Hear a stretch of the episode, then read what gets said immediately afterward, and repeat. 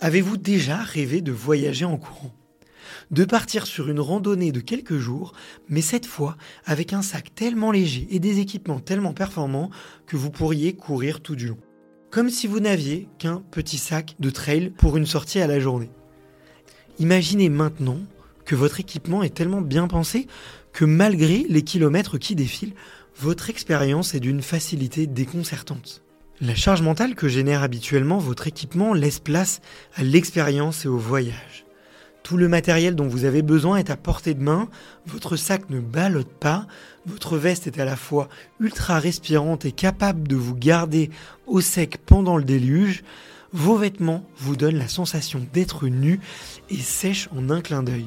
Il ne pue pas et votre tenue du soir, tenant dans un mouchoir de poche à l'abri de votre sac, vous permet non seulement d'affronter un campement un peu rustique dans le plus grand des conforts, mais aussi d'avoir la classe au restaurant dans votre hôtel. Eh bien Wise, c'est tout ça. Si tu ne les connais pas, Wise est une marque basée à Annecy, créée par un couple d'ultra-trailers, adeptes d'itinérance et de trail nomades. Depuis 4 ans, ils prennent à contre-pied toute une industrie et réinventent les standards des équipements d'ultra-trail. J'ai rencontré leur équipe d'une dizaine de personnes dans leurs locaux à Annecy et j'ai interviewé Sylvain Court, champion du monde de trail et membre de leur cercle d'athlètes. Et aussi Guillaume Bocas, le fondateur de la marque Wise, un épisode qui vous a marqué car vous êtes plusieurs à nous avoir écrit afin de nous remercier d'avoir fait cet épisode tant il était instructif et éclairant. Je t'encourage vraiment à écouter ces deux épisodes. Après ces interviews, je suis tombé amoureux de leur sac de trail que vous êtes nombreux et nombreuses à connaître et utiliser. Leur textile également, pour lesquels ils choisissent des matériaux de grande qualité à la pointe de la technologie et que les grandes marques réservent à leurs athlètes élites. Matière française, confection portugaise, empreinte carbone divisée par 3, totale transparence sur les prix, tout cela en proposant les produits les plus techniques du marché. Wise démontre qu'on peut enfin mêler qualité, performance et éco-responsabilité. Pour soutenir cette entreprise française et découvrir leurs super produits, rendez-vous sur wisetrailrunning.com. Wise s'écrit W-I-S-E et trail running, eh bien, je crois que vous connaissez. Allez, bon épisode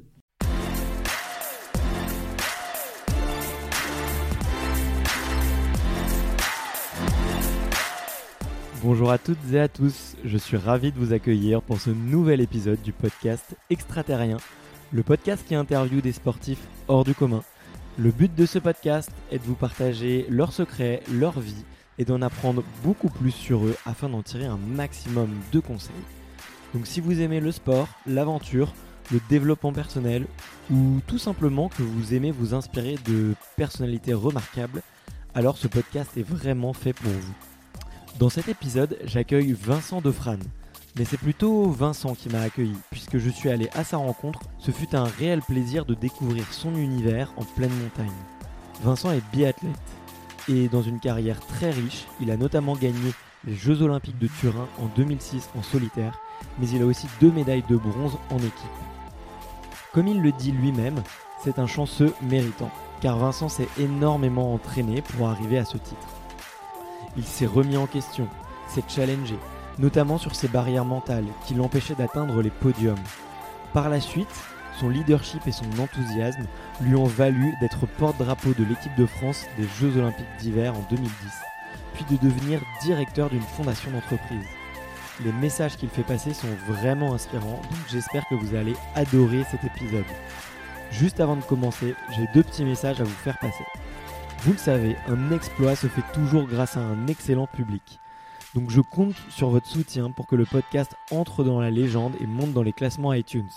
Donc si vous aimez cet épisode, pensez à vous abonner et à lui donner des étoiles sur iTunes ou Apple Podcasts. Enfin, je vous rappelle que le podcast a un compte Instagram, extraterrien.podcast. Vous y retrouverez les coulisses du podcast et c'est aussi un excellent moyen pour me recommander des invités. Allez, trêve de bavardage et je vous laisse tout de suite avec mon invité du jour, Vincent Defrane. Salut Vincent. Salut Barthélemy. Bah, merci beaucoup de me recevoir euh, chez toi. Du coup, euh, dans le Jura, dans, juste euh, en face du lac de. J'ai déjà oublié le nom. Lac Saint-Point, bienvenue, avec plaisir, avec plaisir. Un magnifique décor. Euh, là, on est très bien. Je pense qu'on va passer un très bon moment. comme tu le sais, je te le disais à l'instant, j'aime bien commencer un petit peu les interviews en retraçant chronologiquement un peu l'histoire de, de, chacun de mes invités. Et j'aime bien poser la question de quel est ton premier souvenir de sport? Mon premier souvenir de sport, vraiment celui qui me reste ancré, c'est quand même dans le ski. Et c'est dans le mmh. ski, et c'est la première fois que j'ai mis au pied des skis que mes parents m'avaient offert. C'est une paire de skis carrus blanches avec un ours polaire euh, bleu à l'arrière.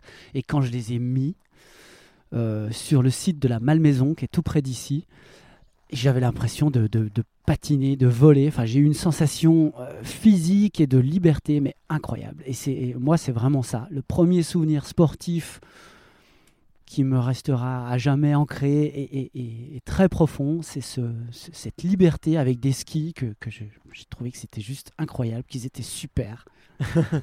c'était des skis de fond ou euh, des, skis de fond, ouais, ouais, des skis de fond. Moi, je suis ah, né dans une famille très ski de fond, très nature et très ski de fond, et et c'est ce que j'ai fait d'abord, c'est du ski de fond. J'ai appris à marcher et juste après, on m'a mis des skis de fond aux pieds. Et ce souvenir de cette paire de skis blanches carrus, c'était juste euh, magique. D'accord, ok. Mais c'est hyper marrant parce que y a les, réponses à cette question sont très très très variées. Euh, tu vois, certains vont, vont ont commencé avec des sports qui sont aux antipodes de, de ce qu'eux ont fait plus tard. Et, toi, bah, du coup, finalement, tu as été tout de suite baigné dans le ski de fond. Et je crois que c'est on est dans une région une des régions euh, très très euh, très euh, comment dire qui en tout cas qui donne beaucoup d'athlètes dans le ski de fond dans le ski de fond dans, le ski nordique c'est vraiment le, Jura c'est historiquement en France le, lieu du ski nordique. Ça change beaucoup parce que le ski nordique a évolué le biathlon a ouvert des portes et, et maintenant il y a beaucoup de très bons athlètes qui viennent des Alpes qui viennent des Pyrénées. Mais historiquement la patrie du ski nordique en France c'est le Jura c'est ici les montagnes du Jura. Moi je suis né dans dans ces montagnes à Pontarlier. Et vraiment, c'est une ambiance. Ici, les gamins, on essaie le ski, on fait du ski de fond. Ok. Et hum, tu es allé assez vite vers la, vers la compétition?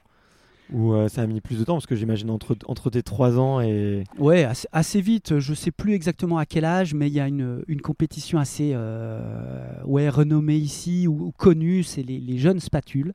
Et les jeunes spatules, ça commence tout petit, tout petit, tout, tout, tout gamin.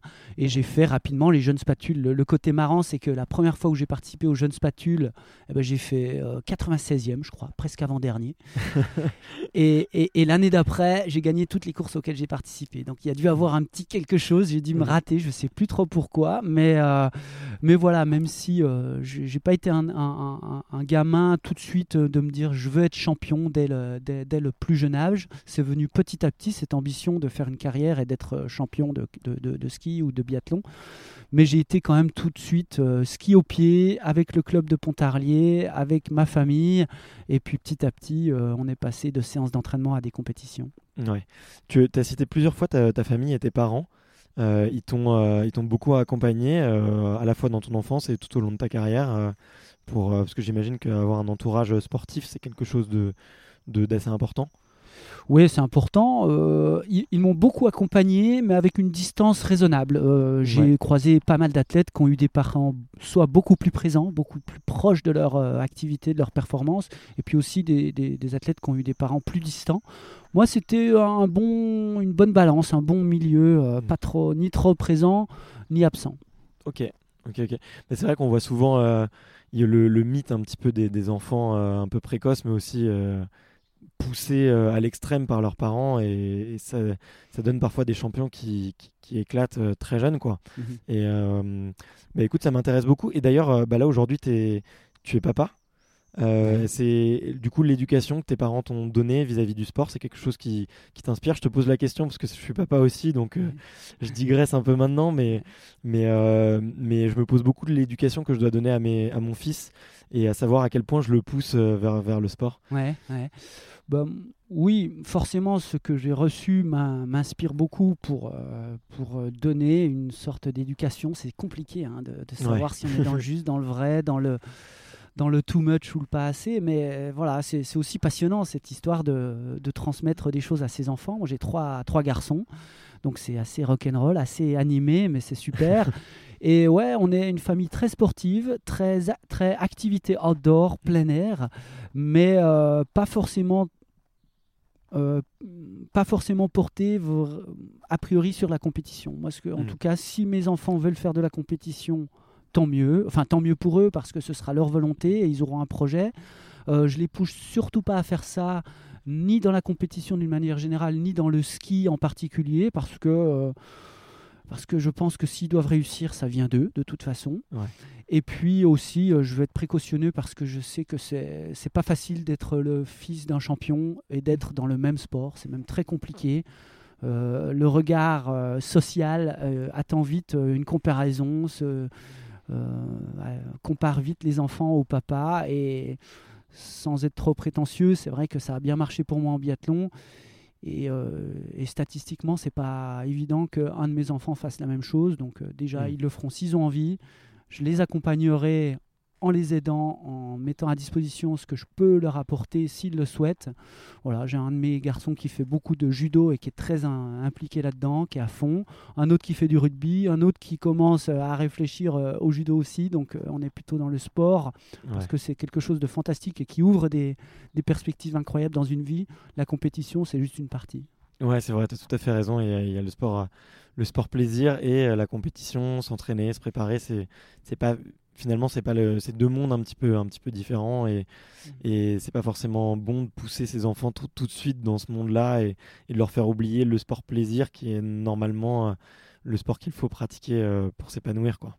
Ouais, il y a des contre-exemples hein, des, des, des, des, athlètes qui ont été euh, quelque part programmés par leur entourage ou leurs parents pour être champions.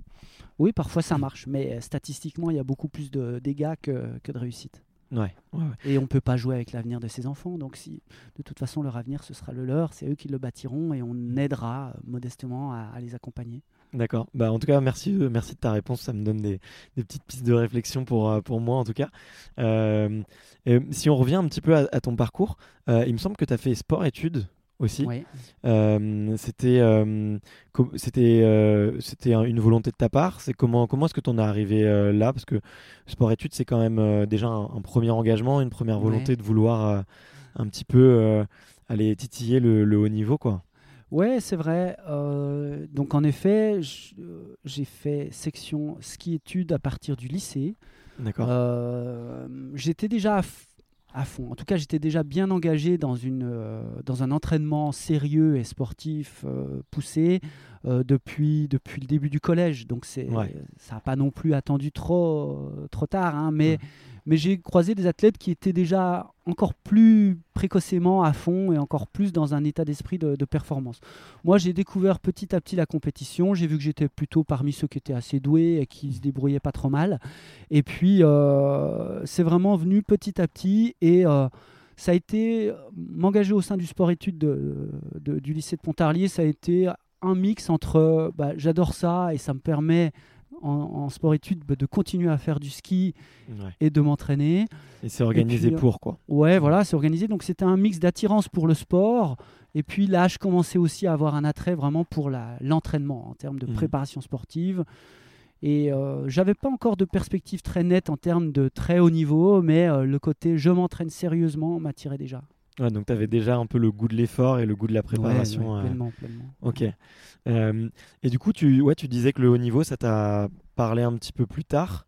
Est-ce que tu sais un petit peu, euh, avec le recul, euh, qu'est-ce qui, quelles sont un petit peu les, peut-être quelles ont été les étapes ou les déclics qui ont, qui t'ont fait penser que bah, une carrière dans le sport c'était envisageable et, mmh. le très haut niveau était, était, était touchable pour toi?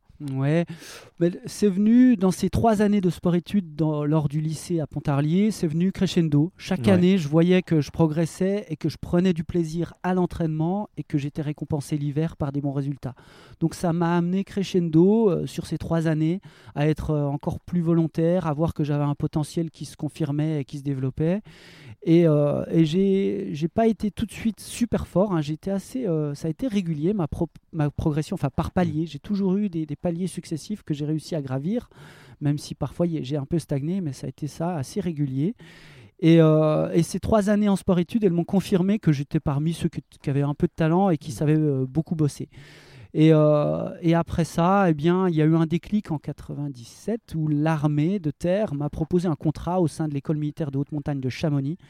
Et là, ça a été un déclic où on me disait, bah, on te fait confiance parce qu'on t'accueille dans l'équipe militaire de ski si tu le souhaites. Et euh, ça te permet de te dédier à 100% à ton entraînement euh, si tu le souhaites. Donc cette confiance qu'on m'a accordée, ça a été un déclic de me dire, bah ouais, il y a peut-être une voie qui s'ouvre pour moi. Euh, et, en tout cas, j'ai une structure qui m'accueille et qui me fait confiance et qui est super. Donc ça, ça a été le moment en 97 où je me suis dit, je me lance à fond. Euh, pour faire une carrière en biathlon et, aller, aller chercher le, top du top. Mais tu vois, ça c'est quelque chose euh, que j'avais, enfin du coup je l'ai découvert en, faisant un petit peu mes, mes, recherches sur toi, mais que je connaissais pas du tout. Je savais pas du tout que l'armée euh, aidait. Il y a la douane aussi, il me semble. Historiquement, en effet, en France, comme dans d'autres pays alpins, les, le sport est soutenu par deux administrations, l'armée mmh. et la douane. Et ça, c'est très précieux parce que ces, institutions ont besoin de sportifs, ont besoin d'un état d'esprit sportif en leur sein. Euh, être en forme pour un militaire, c'est un peu plus euh, important. Euh, et, pour ces raisons-là, elles ont accompagné le sport français depuis pas mal d'années en proposant des équipes en leur sein. Et, ça permet aux athlètes bah, d'avoir un cadre, d'avoir une rémunération, d'avoir une couverture sociale et ça montre qu'il y a une institution forte qui, vous fait confiance. Donc en effet, le sport français se développe quand même beaucoup grâce à ces deux institutions. Et c'est valable pour euh, du coup euh, le, biathlon, mais euh, il y a beaucoup d'autres sports pour lesquels c'est possible? Ouais, il y a beaucoup de sports. Alors, il y, en a, y en a moins depuis 10 ans parce que, pour des raisons budgétaires, l'armée a, a rétréci un petit peu son portefeuille de sport soutenu, mais euh, en tout cas dans le sport d'hiver, euh, il y a la chance d'avoir une équipe de France militaire de ski qui soutient le ski alpin, le ski nordique, le ski, donc le ski de fond, le biathlon, le saut, le combiné nordique. Mmh. Euh, et, ça c'est fort. Et il y a aussi le triathlon, il y a aussi d'autres sports, le judo, qui, et il y a aussi la gendarmerie que j'oublie, qui soutient aussi les athlètes. Ok, super. et c'est marrant parce que tu, as parlé de, du coup, enfin, on a on a, brièvement parlé de biathlon et de ski de fond. Euh, du coup, le biathlon, c'est un mélange de ski de fond et de tir à la carabine. Euh, moi, j'adore ce sport parce que je, bah, déjà, j'adore tous les sports de fond et, là, il y a, une, dose de tir en plus. Euh, à, quel âge les enfants découvrent le tir un peu? Parce que c'est quand même tu sais, on, ça reste une arme, même si c'est une carabine et que je sais pas si on C'est une arme qui peut être dangereuse si on s'en sert mal. Euh, donc, euh, on découvre le, tir généralement avec du tir à laser, donc sans danger, mais avec des comportements quand même euh, sécuritaires. Et puis après, le tir à 10 mètres avec des plombs. Et après, le tir à 50 mètres qui se pratique en compétition, qui est l'arme la plus précise, c'est la, la 22 long rifle pour le tir à 50 mètres. Et c'est ce qui se pratique en biathlon. Et ça, bah, les jeunes athlètes euh, commencent de plus en plus tôt quand même. Euh, à mon époque, je pourrais dire, eh ben, c'était, euh, on va dire, on se mettait au biathlon à 15, 16 ans après avoir fait du ski de fond. Maintenant, les athlètes, ils commencent dès 10, 11 ans euh, à s'intéresser au biathlon directement et à tirer. Ok, d'accord.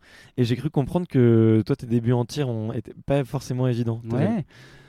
Ouais, alors je dis pas que j'étais mauvais, mais j'étais pas dans les plus doués de la bande. Euh, pour autant, j'avais un, un, intérêt fort pour, euh, pour ce sport. En fait, moi, j'ai fait donc du ski de fond, vraiment. J'ai découvert le monde du ski nordique par le ski de fond et, et j'ai rencontré le biathlon au lycée, donc assez tardivement finalement.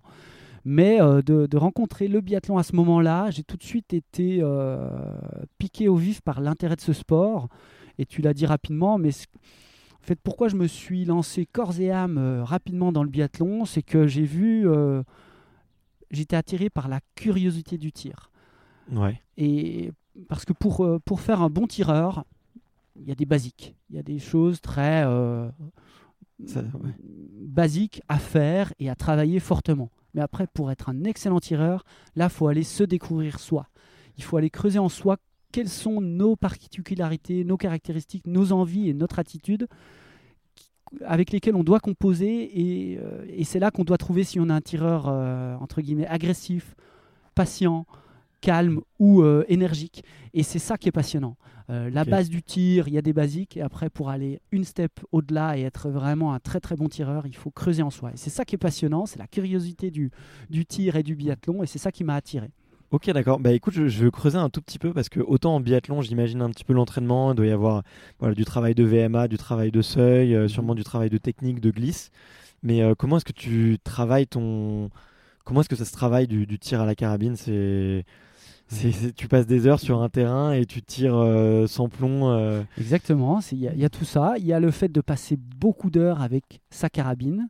Alors donc le biathlon, c'est du tir couché et du tir debout. Et Ouais. euh, l'état, la technique est un peu similaire, mais l'état d'esprit est différent entre le couché et le debout.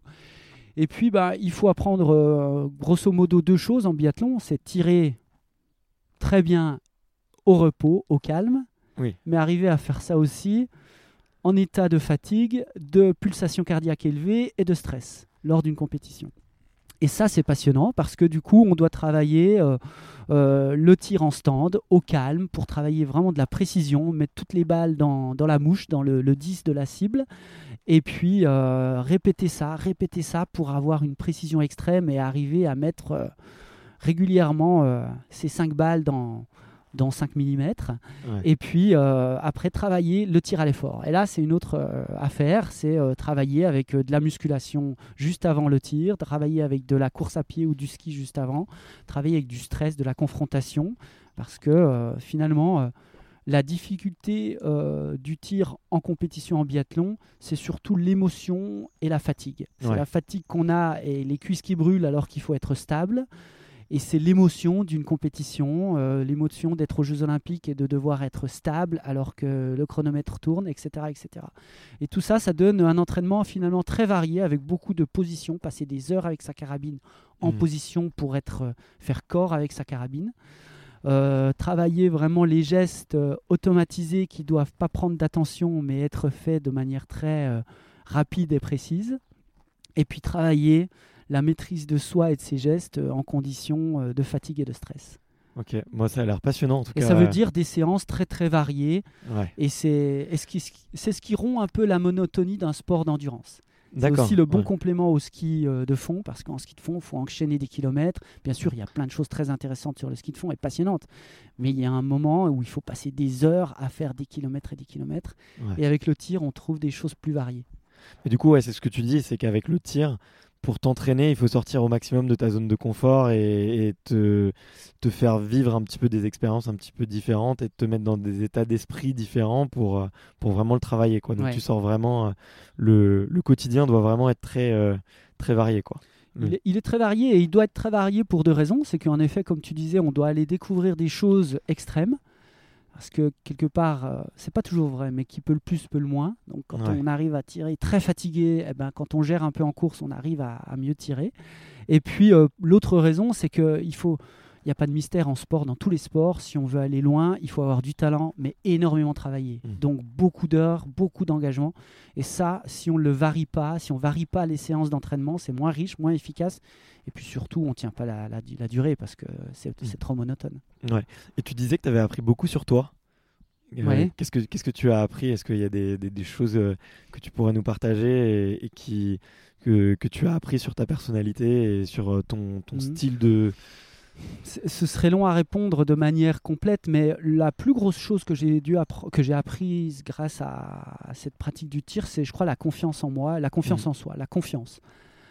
Et j'ai appris, j'ai réalisé que la confiance, c'est pas être, c'est pas savoir qu'on va réussir, c'est être, euh, c'est avoir la conviction qu'on peut réussir. ouais. Et ça, c'est vraiment différent.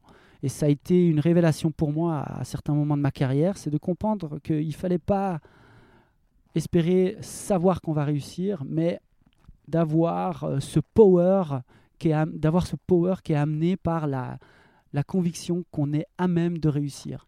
Et, et après, ça, ça évite plein de euh, plein d'erreurs, ça évite euh, la, la surconfiance, l'excès de confiance, parce que on, on se dit pas que tout est gagné, mais on se dit Mm. que le challenge est accessible et qu'on peut qu'on peut réussir. Ouais. Bon après moi j'ai rarement vu de l'excès de confiance qui, qui nuit à un sportif. Ouais, alors tout à fait d'accord. Et, et alors certes j'ai vu des sportifs avec beaucoup de confiance en eux et, et ça peut paraître un peu écrasant parfois pour pour d'autres mais c'est pas un excès de confiance c'est ils ont juste beaucoup beaucoup de et ils ont beaucoup travaillé quoi donc Non, mais il est vrai que la, la majorité des échecs en sport est due à un manque de confiance. Le- Mhm. L'excès de confiance, c'est plutôt, euh, c'est c'est assez rare et on est Ouais. plutôt du bon côté parce que parce que c'est une grosse force, c'est une grosse clé de la réussite d'avoir confiance en soi. Mais d'avoir confiance dans cet état d'esprit, de se dire, je peux le faire. Ouais. Et, et pourtant, euh, malgré tout ça, tu vois, c'est c'est très intéressant parce que j'ai lu ou j'ai entendu dans une autre interview que avant de, de gagner euh, tes premiers euh, championnats d'Europe et avant tes premières médailles, tu avais été 13 fois quatrième. Ouais, ouais. Qu'est-ce qu'on se dit à ce moment-là Parce que ça doit être dur, non? Ouais, c'est dur. C'est bah, dur. Euh, c'est dur parce que Surtout 13 fois, quoi. Ouais, 13 fois. Alors j'ai fait, en effet, j'ai fait mon premier coup de but. En fait, moi, j'ai eu un parcours où j'ai fait mon premier, coup, mon premier podium en Coupe du Monde assez tôt.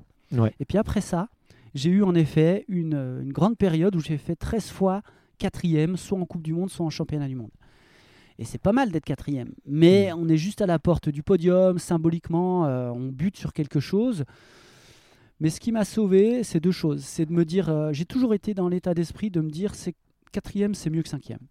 Et j'ai mmh. toujours pensé comme ça. J'ai toujours vu le côté positif de la chose, c'est que je préférais être quatrième que cinquième parce que je suis plus près de mon objectif que si je suis cinquième. Donc ça, ça a été, euh, ça m'a aidé quand même de voir les choses de manière assez positive. Mais quand même, au bout de 13 fois quatrième, j'ai eu un déclic et je me suis dit, j'ai un blocage. J'ai un blocage et mon blocage, il n'est pas physique, il n'est pas technique, il était vraiment mental. Et c'est de décider d'agir sur ce blocage mental, ou en tout cas sur mon mental, mon moral de compétiteur, que mmh. ce déclic-là a été important. Et euh, ça a été en 2005 que j'ai décidé d'agir concrètement là-dessus. Donc un an avant euh, les JO. Ouais, euh, Un an avant les JO de Turin où j'ai gagné. Euh, et euh, c'est vrai que ce déclic, ça, a été quoi? Ça a été de me dire, tu fais 13 fois quatrième, c'est pas un hasard. Il y a quelque chose qui bloque et qui t'empêche d'aller euh, d'aller au-delà.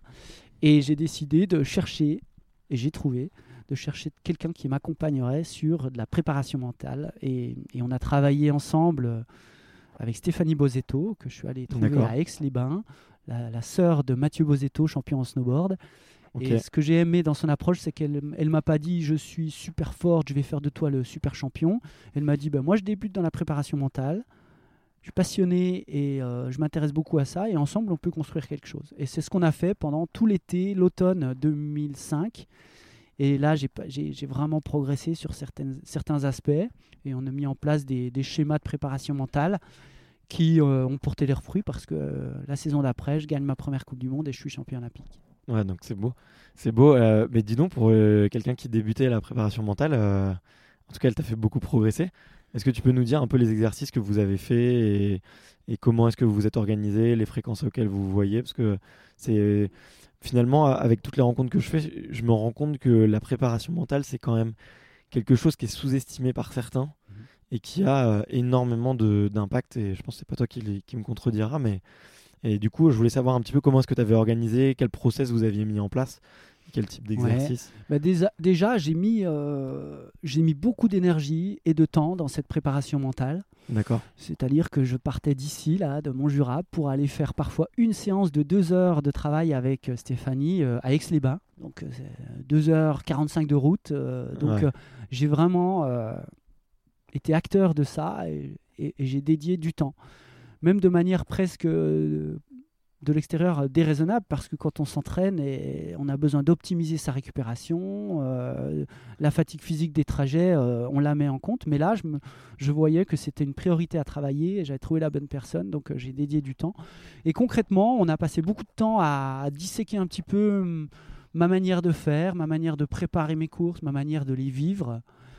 Et en fait, je me suis aperçu qu'il fallait que je mette en place un, schéma de préparation avant mhm. course euh, et qui était de la, de, la, de, la, de la projection dans le job que j'allais avoir à faire le lendemain. Ok. C'est-à-dire euh, préparer quelques scénarios, quelques scénarios de, de, de, la course du lendemain pour pouvoir mieux réagir au moment où un de ces scénarios allait, allait, allait se, se passer. Ok. Euh, parce qu'on a beau euh, prévoir une course, elle ne se passe jamais comme on, l'imagine. Il y a toujours des aléas, qui plus est dans un sport d'extérieur comme, euh, comme le biathlon. Et donc l'idée, c'est plutôt d'anticiper l'état d'esprit dans lequel je veux être, si ça se passe bien, si ça se passe très mal, si ça se passe moyennement, s'il y a du vent, s'il n'y a pas de vent, si la course est rapide ou lente, etc. Et, et ça, ça a été vraiment la base de, cette, de ce schéma de préparation mentale qu'on a mis en place c'est de me mettre en face du job que je voulais faire le lendemain, mais en Mm. termes d'état d'esprit, non pas de prévoir à la seconde près ou au geste près ce que j'allais faire, mais l'état d'esprit dans lequel j'allais être selon que ça se passe bien ou mal ou moyennement. Donc euh, des choses de visualisation, des choses de, de, de, de PNL, mais des choses très simples, Ouais. mais de passer, euh, voilà, en termes de, de projection sur le lendemain, en termes d'état d'esprit. C'est hyper intéressant. Euh, ça me fait penser aussi à une interview que j'avais eue avec Stéphanie Giquel qui a traversé l'Antarctique. Et elle, elle a énormément fait ça, mais plusieurs heures par jour où elle visualisait tous les problèmes qu'elle pouvait avoir pendant sa traversée, tous les, toutes les émotions, toutes les, tous les sentiments, tous les, toutes les petites péripéties. Et, euh, et ça l'a énormément aidé. Et d'ailleurs, maintenant, c'est devenu. euh, Enfin, elle, elle le, elle le prône et, et je pense que. Elle le, elle le fait très bien, elle a très bons conseils à, à faire, donc euh, j'ai hâte que l'épisode sorte euh, si jamais ça t'intéresse. Avec Euh, plaisir, ouais. ouais. Et c'est hyper intéressant. Et du coup, tu arrives dans, dans quel état d'esprit au jeu à Turin? Parce que tu as été champion du monde du coup juste avant ou juste après Je sais plus. Non, non, non. j'ai- Enfin, j'ai gagné ma première Coupe Ta du première- Monde, oui, euh, en janvier et les jeux, un mois avant. Un et mois moi avant, d'accord. Et les, ouais, les jeux sont en février. Donc en fait la saison 2005-2006, la saison des Jeux de, de Turin, ça a été vraiment une grosse euh, progression. J'ai fait plusieurs podiums en décembre. J'ai gagné en janvier et donc je me présente avec euh, un gros power, une- un état d'esprit hyper positif euh, aux Jeux de Turin. Euh, et donc je suis très ambitieux. Pour autant, euh, en- donc j'ai fait mes premiers Jeux Olympiques en 2002 à Salt Lake City, médaillé de bronze. Et là, je me suis dit, bon, j'ai été médaillé de bronze. Ce que je veux faire maintenant, c'est être euh, médaillé individuel à Turin et champion olympique à Vancouver. Donc j'étais un peu Mm. dans ce plan de, de tenter à Turin d'être médaillé. Et j'ai grillé une étape parce que j'ai gagné. Ouais. Mais, euh, mais voilà, je visais, je visais ça. Honnêtement, euh, c'était euh, un peu le- la préparation rationnelle que j'avais que j'avais planifiée. Et, f- et, et, euh, en fait, je me, pré- je me présente au jeu de Turin hyper euh, enthousiaste. Et d'ailleurs, c'est un grand apprentissage de, de ma carrière après coup, c'est que j'y suis allé avec... euh, je me suis préparé de manière très minutieuse et très méthodique, mais le jour J, à Turin, aux Jeux Olympiques, j'ai été avec le cœur. Ouais. C'est vraiment un des grands enseignements de ma carrière. Prépare-toi, entraînement, entraîne-toi de manière stratégique, avec la tête, mais concours avec le cœur. Le jour où tu veux être euh, très fort, il faut lâcher les chevaux, il faut lâcher la raison, il faut y aller euh, avec Ouais. le cœur. C'est euh, c'est une très belle phrase, je trouve. Elle résonne très bien. Garde, garde-la parce que elle te, je trouve, elle te va bien et en plus, elle est, elle parlera à tous les sportifs, quoi. Ah, c'est ça, c'est euh, ça, c'est pas biathlon spécifique, c'est Ouais. c'est même euh, dans la vie de manière générale quand on quand on veut vraiment donner le meilleur de soi-même, faut oublier la raison, il faut, faut se lâcher. Ouais, en plus, le. euh, alors, on va ju- juste. Enfin, on, fera, on le dira juste après un peu comment c'est organisé parce qu'il y a, il y a plusieurs courses. Mais, euh, mais du coup, toi, la- celle que tu gagnes, c'est la poursuite. C'est Oui. ça? Et euh,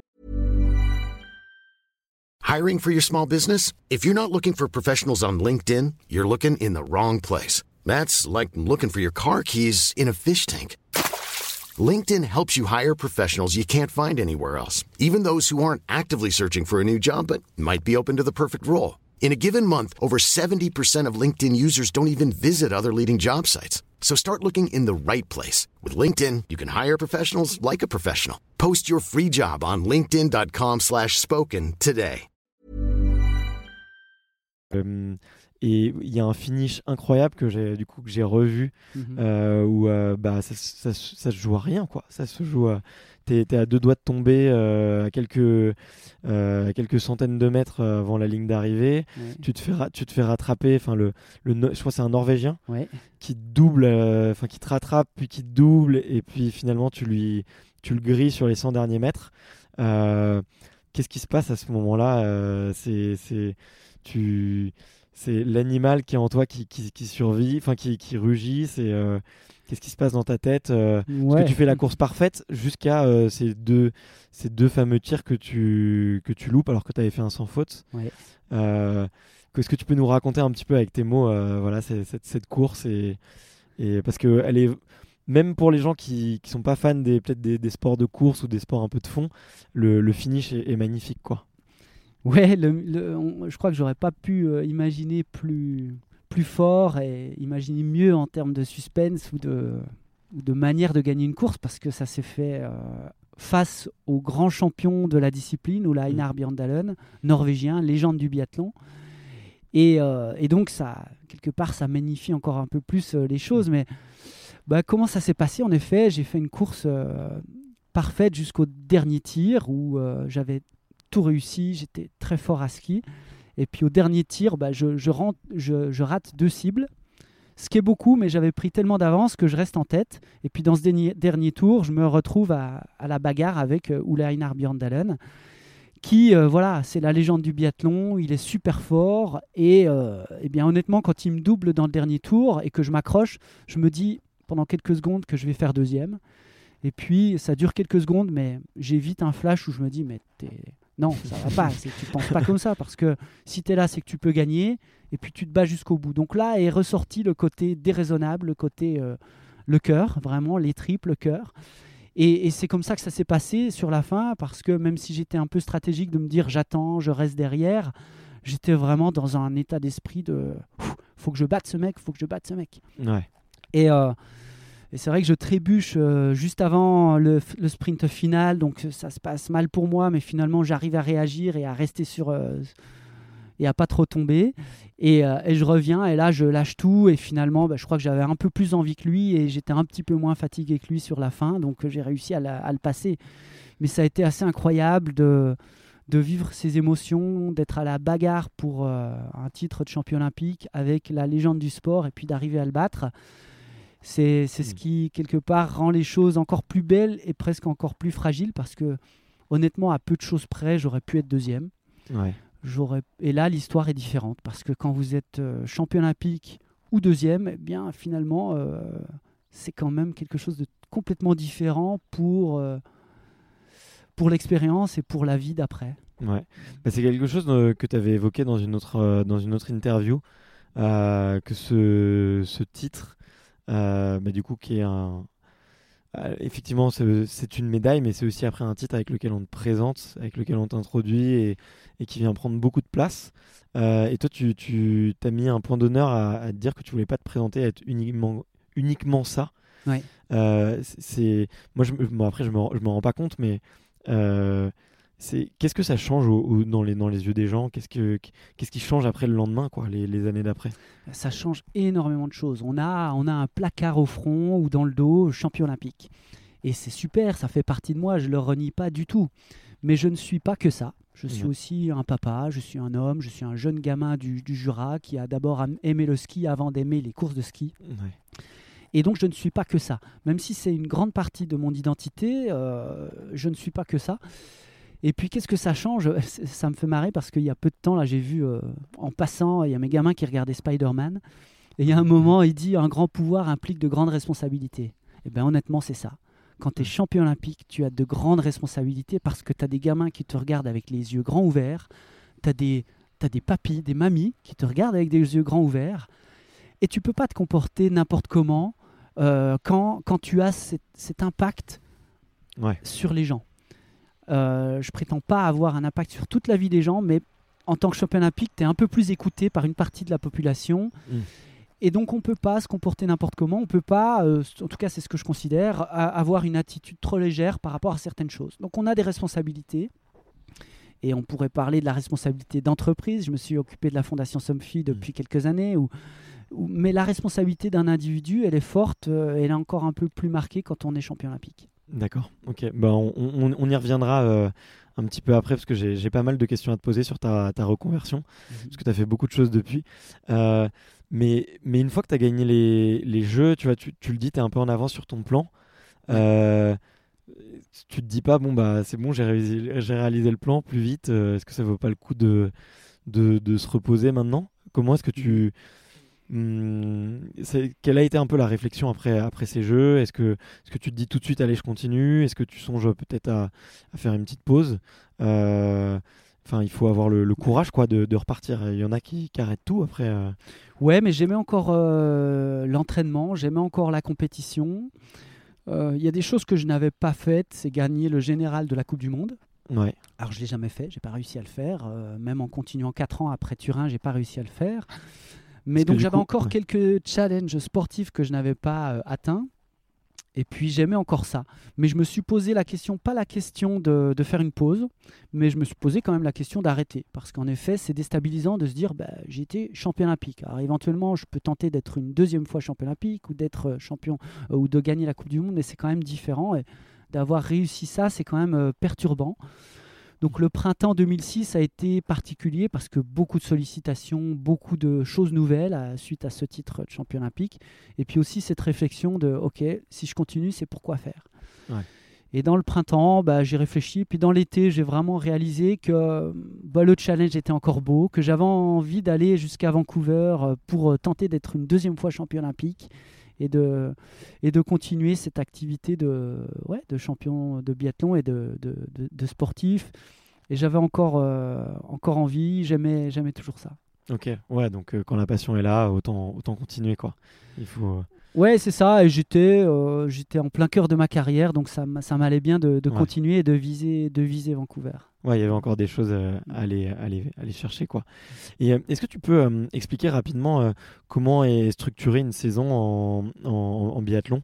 Un petit peu pour la technique, parce que du coup, il y a des étapes de Coupe du Monde. Je crois qu'il y en a 7 euh, ouais, il y en a 9. 9, pardon. Il y a 9 étapes. Donc, une étape, c'est une semaine de Coupe du Monde avec à peu près 3 courses. D'accord. C'est quoi ces 3 courses du coup? C'est euh, Tu as le mass start, le sprint? Alors, il y a 5 formats de, 6 formats pardon, de, de courses en biathlon. Ouais. Euh, le sprint, la poursuite, le 20 km, la mass start, le relais et le relais mixte. Ouais, d'accord. Il y a même le single mixed relais qui vient de s'ajouter, donc 7. Euh, mais, euh, et donc la Coupe du Monde panache ces différents formats de course qui sont soit plus courts, soit plus longs, soit avec deux tirs, soit avec quatre tirs. Et euh, bah voilà, donc la saison d'un biathlète, c'est de participer euh, à ces étapes de Coupe du Monde euh, qui changent de pays toutes les semaines. Et, chaque semaine, il y a à peu près trois courses avec en effet parfois deux courses individuelles, un relais, parfois trois courses individuelles. Et au final, ça fait un classement général sur l'ensemble de ces, de ces Coupes du Monde. D'accord. Et puis, il y a le point d'orgue en milieu de saison, généralement au mois de février, avec soit les championnats du monde, soit les Jeux Olympiques tous les quatre ans. D'accord, ok. Ouais, donc finalement, c'est hyper exigeant parce que si tu as 9 Coupes du Monde fois 3 courses. Ça fait beaucoup de courses, ouais. Ouais, ça fait beaucoup de courses euh, sur lesquelles euh, il faut être au top, quoi. C'est très dense. Euh, une saison globale, une année de biathlon, c'est à peu près 7 mois et demi, presque 8 mois de l'année où on est en déplacement pour s'entraîner ou, ou concourir. Donc c'est un vrai style de vie, c'est très prenant, c'est pour ça que c'est pas famille, pas, pas family friendly, mais euh, en tout cas c'est fantastique, mais ça demande beaucoup d'absence et beaucoup de déplacements pour s'entraîner ou, ou, faire les compétitions. Voilà. Ok. Mhm. bah, merci pour ces précisions parce que c'est vrai que des fois on, ne se rend pas compte, tu vois, de, de l'implication que ça demande et de la fréquence aussi des, des, des compétitions. Euh, là, je parlais avec euh, un, un, copain et on parlait des on parlait de, Roger Federer, euh, oui, euh, parce qu'il il vient d'arriver en finale à Wimbledon. Il ah, c'est facile, il fait que ça. Bah, mais non, mais après, puis surtout pendant dix ans avant, il était euh, toutes les semaines sur les cours et donc et, on s'en rend pas compte. Finalement, on voit peut-être que les JO, mais c'est toute l'année. Oui, bien sûr. Hein. Et, la question agaçante pour un athlète de sport d'hiver, c'est quand des gens au mois de septembre vous disent alors vous avez repris l'entraînement? Bah ouais, on l'a repris en mai. Début mai, c'est reparti plein pot. Et tu fais quoi Tu fais quoi du coup pendant, pendant l'été? Il n'y a pas de compétition pendant l'été? Alors, il y a des compétitions en ski à roulette. D'accord. Euh, mais c'est plutôt des compétitions qui permettent de se confronter et de se préparer. Et du coup, euh, l'idée, c'est euh, en effet le, le, programme un peu type d'un entraînement. C'est beaucoup de ski à roulette l'été, de la musculation spécifique et puis petit à petit, on bascule sur le ski sur neige euh, à l'automne, sur des glaciers. Et puis, euh, et puis après, on va toucher la neige en Scandinavie au mois de novembre ou fin mi-octobre. Et puis euh, la saison commence fin novembre avec, avec ces saisons de Coupe du Monde qui, qui commencent. Ok. Ça a l'air ouais, super intéressant. Et, et comment est-ce que tu lis à ce moment-là l'entraînement entre les deux sports? Ça, ça représente quoi en termes de, de volume de travail l'un par rapport à l'autre. Tu vois, bon, je, réfère ça au, triathlon parce que c'est un sport que je connais beaucoup, mais tu vois, en triathlon, le vélo est plus long. Euh, donc forcément, c'est celui sur lequel euh, il y a un petit peu plus de choses qui se jouent. Euh, du coup, bah, l'entraînement est plus conséquent et il est un petit peu, il est presque proportionnel au temps qu'on passe en course, on va dire entre guillemets. Est-ce que du coup, bah, pour vous, c'est un petit peu la même chose? Est-ce que, bah, comme je la majeure partie du temps vous, vous êtes en train de skier et peut-être moins de temps en train de tirer.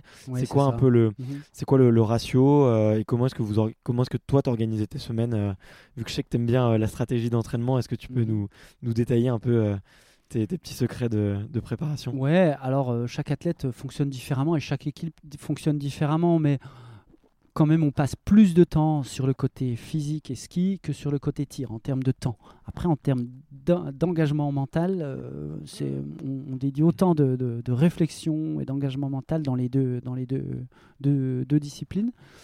Euh, le ski, euh, ouais, c'est beaucoup d'heures, beaucoup de volume sur le début de la préparation, à avril, mai, juin, juillet. Après, on commence à faire des intensités fin juillet, août, septembre pour se remettre dans du, dans du fractionné, dans du travail de VMA, de PMA, dans, du travail intense. Et puis on commence à mixer aussi le tir à l'effort à ce moment-là. Euh, et puis après, ben, on repart sur un peu de volume et à nouveau du travail d'intensité pure juste avant la saison.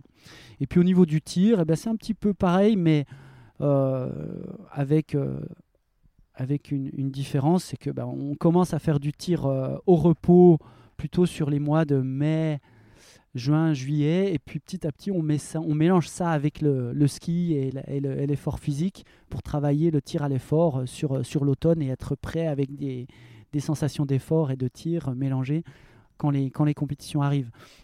Euh, mais voilà, on, on, passe énormément de temps avec sa carabine en position de tir avec des cartouches. On tire à peu près 30 000 cartouches par année. D'accord. Un athlète de haut niveau, c'est à peu près ça. Euh, mais on passe aussi beaucoup de temps en tir à sec, c'est-à-dire sans tirer, où on fait que du travail de position. Et tout l'art est de mixer des séances euh, où on mélange les deux, des séances où on fait que du ski et de la technique et de l'effort, ou des séances où on fait que du tir, et de voir à quel moment on mélange, on mélange les deux. Ouais. Et ça tous les jours, j'imagine. Euh, bon, presque. Tous les jours, ouais. enfin, un athlète de haut niveau en hein. biathlon, c'est Ouais, c'est deux entraînements par jour, euh, six jours sur sept. Il y a à peu près deux demi-journées dans la semaine où on se repose, mais le reste, c'est entraînement. Et la distance en, ski, ça représente quoi sur, euh, sur une année? Ah, bonne question. Parce que du coup, en les différentes étapes, tu as du 12,5 en poursuite, Ouais, on n'est pas dans un. le biathlon, on a la plus longue distance, c'est le 20 km. C'est le 20 km. Ce qui est long, mais qui n'est pas aussi long que, le, que certains sports comme le ski de fond ou, euh, ou le triathlon, par exemple. Donc, on est sur un sport qui est à cheval entre l'endurance et la puissance. Parce que 20 km, c'est pas si long. Hein. C'est une épreuve qui dure une heure. Ouais. 55 minutes, 52, 53, 55 minutes. Et donc c'est long, mais c'est pas non plus euh, l'endurance pure. Donc on doit composer avec cette composante d'avoir euh, parfois une course qui fait 50 minutes.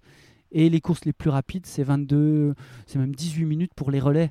Ah, donc c'est très euh, lactique. c'est très lactique et, et, on doit composer avec ça. D'accord, ok. Mais écoute, merci beaucoup pour ces petites précisions, c'est hyper intéressant. et et il y avait une question qui, que je me demandais, parce que j'ai n'ai pas réussi à, la, à trouver la réponse par moi-même. C'est selon toi, c'est quoi les, qualités pour être un bon, un bon biathlète? Il y a sûrement le, cœur et le fond, ça c'est sûr, la, régularité, mais il y a sûrement plein d'autres choses. Euh. Bah, bien sûr, c'est les basiques, c'est ce qui est vite et tirer bien, évidemment. Ça c'est la tarte à la crème, mais concrètement, la, qualité de, les deux qualités, je pense, de fond des, plus grands champions. Moi, j'ai pas été une légende de mon sport. J'étais bon, j'étais champion olympique, mais je n'ai pas été une légende. Mais ces gars-là, euh, les légendes du biathlon, ils ont euh, l'émotion et ils ont l'adaptation. Le biathlon, comme je le disais rapidement tout à l'heure, c'est un sport d'adaptation. On ne sait pas exactement comment ça va se passer.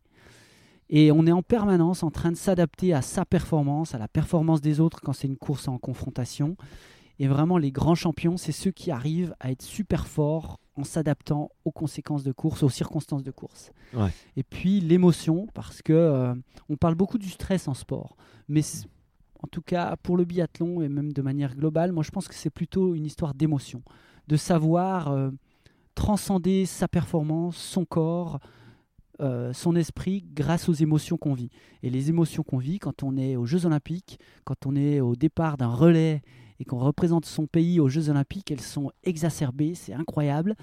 Et les plus grands champions, c'est ceux qui arrivent à se servir de cette émotion. Donc les grandes qualités, je pense que c'est ça, l'adaptabilité, l'adaptation, et puis euh, euh, se, transcender grâce aux émotions. Ok. Et euh, ben, justement, ça amène bien à la, question suivante. Après toi, il y a eu des, grands champions aussi en, biathlon, que ce soit Raphaël Poiré et Martin Fourcade, les frères même Fourcade, parce que tous les deux ont, ont, je crois que Simon vient de vient de mettre fin à sa carrière. Sa carrière Et mais ils ont ils ont eu, enfin il avait fait un très beau parcours aussi. Euh, c'est des as eu des contacts avec eux C'est des choses que tu leur as transmis euh, euh, Est-ce qu'il y, a un esprit un peu familial qui se transmet Parce que j'en parlais beaucoup avec Jérémy Azou dans l'aviron. Et là, il me disait qu'il y avait un esprit d'équipe qui était super fort et que sa volonté de transmettre était fort. Est-ce que c'est quelque chose que, que vous aussi vous avez Vous connaissez, vous parlez beaucoup entre, entre générations d'athlètes? Ouais, le biathlon et le biathlon en France, c'est une petite famille. C'est comme beaucoup de sports. Hein. C'est une petite famille où beaucoup, où tout le monde se connaît presque. Donc moi, j'ai ouais, eu la chance de côtoyer Simon Fourcade depuis 2005, donc 5 ans. 5 ans dans ma carrière, et puis Martin un peu moins, 2 ans. On a fait les deux premières années en équipe de France de Martin, c'était mes deux dernières années. Donc on a appris à se connaître, à devenir euh, amis et à, travailler ensemble et à s'entraîner ensemble. Et euh, ouais, je crois que j'ai pu lui transmettre certaines choses. Modestement, je pense qu'il aurait été très bon s'il ne m'avait pas croisé et, mm. excellent. Peut-être que ça allait un petit peu plus vite. Moi, j'ai eu la chance de progresser un peu plus vite grâce à Raphaël Poiré. Mm. Bah, peut-être qu'il a eu la chance de progresser un peu plus vite grâce à moi. Mais, euh, mais honnêtement, il aurait été super fort même sans moi. ouais, c'est sûr. Euh, ok, bah écoute, merci. Euh, merci beaucoup. et. Hum, je voulais parler un petit peu de ta reconversion après, parce que tu as fait beaucoup de choses. Euh, et notamment, tu as été au comité international olympique. Euh, je connaissais pas cette institution, euh, du coup, avant de, avant de faire mes petites recherches. Est-ce que tu peux nous dire quel est le rôle de cette institution et toi, quel était ton, ton, ton rôle à l'intérieur? Ouais. Alors, le CIO, Comité international olympique, c'est l'institution qui a été créée par le baron Pierre de Coubertin il y a 125 ans. On vient de fêter les 125 ans du CIO. D'accord. Et qui, euh, quand le, baron Pierre de Coubertin a voulu relancer les Jeux olympiques, euh, dans l'ère moderne, eh bien, il a créé le CIO. Et le CIO, c'est donc l'institution qui euh, organise euh, le mouvement olympique et particulièrement les Jeux olympiques. C'est pas tout à fait vrai parce que vraiment, euh, de manière concrète, c'est chaque comité d'organisation qui organise les Jeux olympiques dans leur pays. Paris 2024, mmh. il y a un comité d'organisation qui a été euh, identifié, élu par le CIO pour organiser les Jeux en 2024 à Paris. Mais vraiment, le, comité international. C'est le cas de Tony Estanguet, euh, là, du coup? Oui, exactement. Euh, Tony est président du comité hmm. d'organisation des ah. Jeux Olympiques de Paris 2024. Ok. Et le rôle du CIO, c'est de développer l'olympisme de par le monde avec les hmm. Jeux Olympiques, les Jeux Olympiques de la jeunesse, mais aussi plein d'autres choses que le CIO fait. Euh, et, c'est une institution assez incroyable qui est basée à Lausanne, donc tout près d'ici, mmh. et que j'ai eu la chance de découvrir euh, en 2006, de découvrir à nouveau en 2010. Et euh, qu'est-ce que j'ai fait au sein du CIO ben, J'ai fait une année à temps plein en 2010, de 2010 à 2011. Et après ça, euh, j'ai euh, été en charge d'un programme, le programme des athlètes rôle modèle, au sein des Jeux Olympiques de la jeunesse. Donc, les Jeux Olympiques de la jeunesse ont été créés en 2010. Et c'est une version jeune des Jeux Olympiques et qui permet aux jeunes de 14 à 18 ans eh bien, de participer aux Jeux Olympiques de la jeunesse d'été et d'hiver. Et l'objectif de cette de cet événement, c'est d'aider les jeunes athlètes en devenir à s'inscrire dans une carrière de haut niveau en étant accompagnés. Donc euh, un événement sportif avec des compétitions, mais aussi euh, culturel et éducatif pour apporter à ces jeunes athlètes de la mmh. connaissance culturelle euh, du monde olympique, mais aussi de l'accompagnement éducatif pour les aider à pas tomber dans les travers du sport, le dopage, la triche, les dangers du surentraînement, etc. Et moi, je me suis occupé d'un programme qui s'appelait Les athlètes rôle modèle et qui accompagne, grâce à du mentoring d'anciens champions olympiques, les jeunes athlètes. Donc c'est, ça a été fantastique. J'ai pu faire ça plusieurs éditions dans le cadre du, de, de, ma collaboration avec le, le comité olympique, qui m'a beaucoup aidé dans ma reconversion. D'accord, ok, ouais. Et, et, suite à ça, tu es tu, es, euh, tu as été euh, repéré par Somfy pour, euh, pour gérer leur fondation qui s'appelle Les Petites Pierres. là aussi, c'était. alors, je vois beaucoup d'altruisme, en tout cas dans, dans ton parcours. Est-ce que tu peux nous raconter un petit peu quelle était ta mission à l'époque? Parce que je crois que tu viens d'arrêter il y a quelques mois. Je viens de quitter mes fonctions à la Fondation Somfy. J'ai été directeur de la Fondation Somfy de 2011 à 2019. Euh, ça, fait, ça fait quelques mois que j'ai arrêté cette, cette, fonction. En fait, j'ai mené de front en parallèle euh, deux, deux, deux, activités. Ce dont on vient de parler, on vient de parler euh, au CIO avec les Jeux de la jeunesse, et puis en parallèle, la direction de la fondation d'entreprise Somfy. En fait, au sortir de ma carrière en 2010, j'ai eu deux grandes orientations. Rester dans le domaine du sport parce que ça fait partie de moi. Euh, j'estime que c'est un levier incroyable pour faire des belles choses dans, dans le monde. Et puis, euh, une autre envie, c'était de faire euh, quelque chose d'altruiste, tourner vers les autres, parce que j'ai eu une carrière de sportif de haut niveau très égocentrée. C'est fantastique et c'est passionnant, mais c'est aussi très limitant quand on, mm. quand on pense à soi et que à soi, entre guillemets. C'est bien, on apprend beaucoup sur soi, mais c'est limitant. Donc j'avais envie de faire quelque chose, quelque chose tourné vers les autres. Et c'est là que euh, mon sponsor historique euh, en tant qu'athlète, l'entreprise Somfy, bah, m'a proposé de m'occuper de la fondation Somfy, qui était vraiment euh, la concrétisation de ça, faire des choses tournées vers les autres. Donc la fondation Somfy, c'est une structure menée par l'entreprise Somfy qui s'engage auprès des personnes mal logées pour les aider à être mieux logées et bien logées. Et ça a été une belle aventure que de construire cette fondation d'entreprise de créer et de mener des programmes de mécénat, donc aider des associations, des ONG euh, à, réaliser leurs actions d'aide aux personnes mal logées. Et une action phare de, la Fondation Somfy, a été de créer la plateforme de financement participatif Les Petites Pierres. Enfin voilà, ça a été vraiment une démarche euh, forte que Somfy m'a proposée. Quand j'ai dit je veux faire quelque chose tourné vers les autres, Somfy m'a dit on a une fondation, on te propose de s'en occuper, de t'en occuper. Et ça a été euh, une, aventure passionnante. Ouais, super. Euh, mais du coup, je vois que tu as eu une. Enfin, je trouve que ta reconversion elle est très cohérente. Tu vois, il y, a, hum, y en a qui changent du tout au tout, euh, il y en a qui, qui ont un, changement un petit peu plus progressif et continu. Mmh. toi, tu, tu, dis que tu t'es fait beaucoup accompagner. et est-ce qu'aujourd'hui, c'est un, un sujet qui revient avec euh, des sportifs un petit peu plus jeunes euh, Ou est-ce que c'est quelque chose que tu as préparé en amont Tu vois euh, bah, Désolé, il y a deux questions dans ma question, mais ouais, est-ce que c'est quelque chose que tu avais préparé en amont Et est-ce que c'est maintenant quelque chose que, bah, dans lequel tu, parles Parce que bah, hum, moi, je, le, je commence à le voir avec le podcast, il y, a certaines reconversions qui sont pas si faciles, quoi, finalement. Ça n'a pas été facile, hein. mais euh, en tout cas, euh, j'ai eu la chance d'avoir rapidement deux portes qui se sont ouvertes euh, suite à mes demandes, la porte du CIO et la porte de Somfy avec cette fondation. Et oui, je, l'ai préparé, on va dire, dans les grandes lignes, parce que j'y ai beaucoup réfléchi, de, de ce plan d'avoir un pied dans le sport, un pied dans l'altruisme. Mm. je sentais que c'était un équilibre que j'avais envie d'avoir et une curiosité que j'avais envie d'avoir, le sport dans d'autres dimensions que la compétition et puis l'altruisme. Donc je l'ai préparé, j'en ai parlé avec Jacques Rogue, le président du CIO en 2006, je lui en ai reparlé quand, quand j'ai arrêté en 2010, et puis j'en ai parlé tout, tout, au long de ma collaboration avec Somfy de 2005 à 2010. Donc je l'ai préparé même si euh, concrètement c'était c'était pas grand chose c'était plutôt d'y penser et d'en parler avec des gens. Et c'est vrai que la chance que j'ai eue c'est d'avoir des portes qui se sont ouvertes. Et le mérite que j'ai eu c'est de demander de l'aide de manière respectueuse et transparente de dire euh, j'aimerais faire ça j'aimerais découvrir ça. Et c'est un des enseignements de ma carrière et de ma vie c'est que quand on demande poliment, avec respect, bah, généralement, euh, les gens sont enclins à, vous aider, qu'on soit, champion ou pas. Ouais, d'accord. C'est vrai, c'est un, un, un, beau message en tout cas, et je trouve que c'est très vrai. Mm. On, on, on, pense souvent que qu'on dérange les autres, on n'ose pas souvent demander et, finalement, euh, bah, on est tous des humains et je trouve que quand on, quand on met un petit peu d'émotion dans ce qu'on fait, et ben, ça se ressent, euh, mhm. ça se ressent quoi. Donc euh, merci, merci de ce message.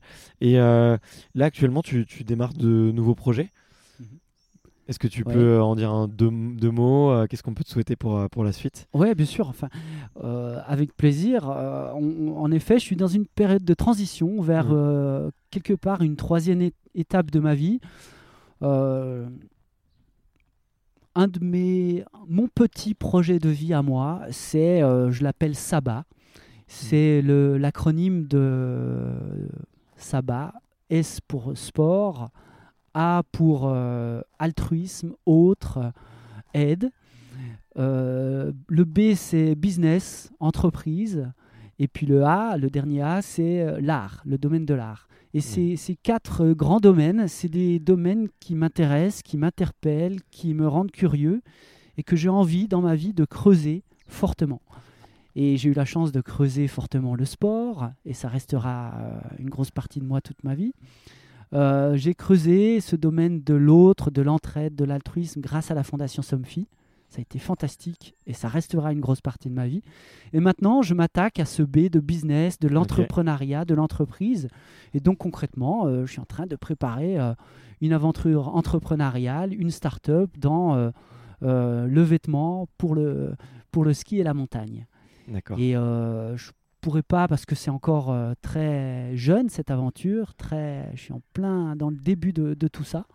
Mais l'idée, euh, c'est de proposer aux skieurs et aux amoureux de la montagne des vêtements écologiques, des vêtements qui sont respectueux de la planète et des gens qui les fabriquent.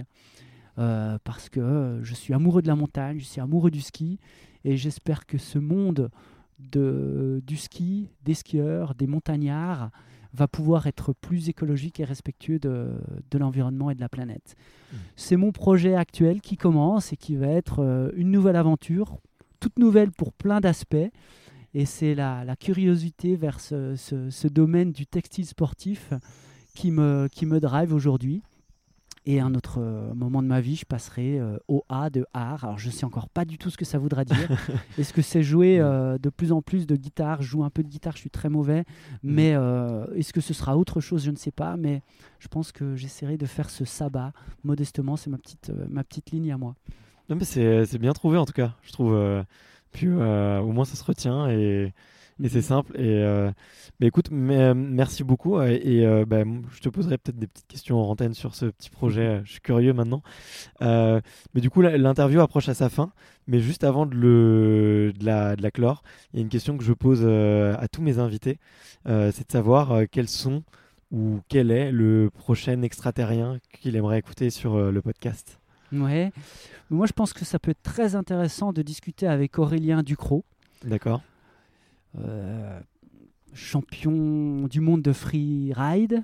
Donc la montagne, euh, les barres rocheuses, euh, les grands espaces blancs, et puis des choses incroyables dans la montagne. Et puis en même temps, quelqu'un qui fait de la course au large, les océans, donc euh, quelqu'un qui est parfois dans l'intensité de la barre rocheuse en montagne et parfois dans l'intensité du creux de la vague euh, dans la Transat Jacques Vabre, je pense que c'est juste incroyable et on se connaît un petit peu avec Aurélien et je pense que ça peut être super de le rencontrer. Et puis quelqu'un d'autre euh, que, que j'aime beaucoup et qui est une richesse incroyable dans le sport français, c'est Stéphane Diagana. Donc moi ces deux personnes, je suis sûr que c'est fantastique de les, de les rencontrer. Bah écoute, merci beaucoup pour les deux recommandations. En plus Stéphane, il a, il a déjà été cité donc euh, je vais devoir m'y mettre maintenant. Euh, merci pour tout. Qu'est-ce qu'on peut te souhaiter là pour la suite, euh, Vincent? Eh bien, écoute, tu peux me souhaiter d'avoir une belle aventure avec ce nouveau projet qui débute. Ça va être, je pense, passionnant et difficile. la route sera longue et, et, sinueuse, mais je suis content, donc peut-être une belle route là-dedans. Ok, bon bah tu me diras dès que j'aurai le feu vert pour euh, mettre le lien dans la description de, de l'épisode pour que les gens puissent aller voir si jamais ils l'écoutent euh, dans quelques mois, euh, voire plus tard. bah écoute, merci beaucoup de ton temps et bah, j'espère à très vite. Merci à toi Barthélémy, merci. Salut. Salut. Merci d'avoir écouté cet épisode jusqu'au bout. D'ailleurs, si vous êtes encore ici, c'est sûrement que l'épisode vous a plu. N'hésitez pas à vous abonner et à mettre des étoiles sur iTunes ou Apple Podcast. C'est vraiment ce qui m'aide le plus. J'ai mis toutes les informations de l'épisode en description, donc n'hésitez pas à aller y jeter un coup d'œil si jamais quelque chose vous a marqué durant l'épisode. Je vous dis à la semaine prochaine pour une nouvelle interview d'Extraterrien.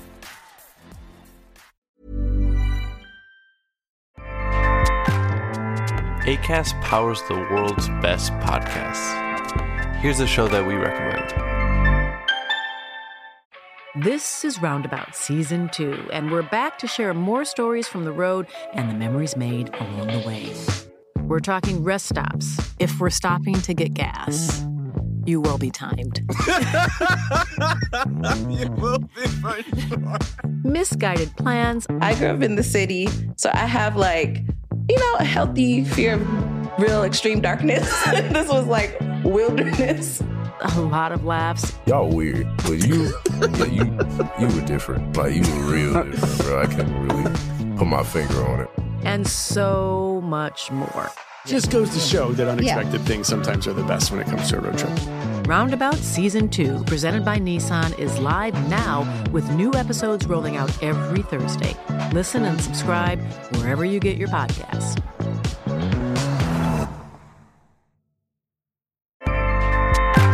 ACAST helps creators launch, grow, and monetize their podcasts everywhere. ACAST.com.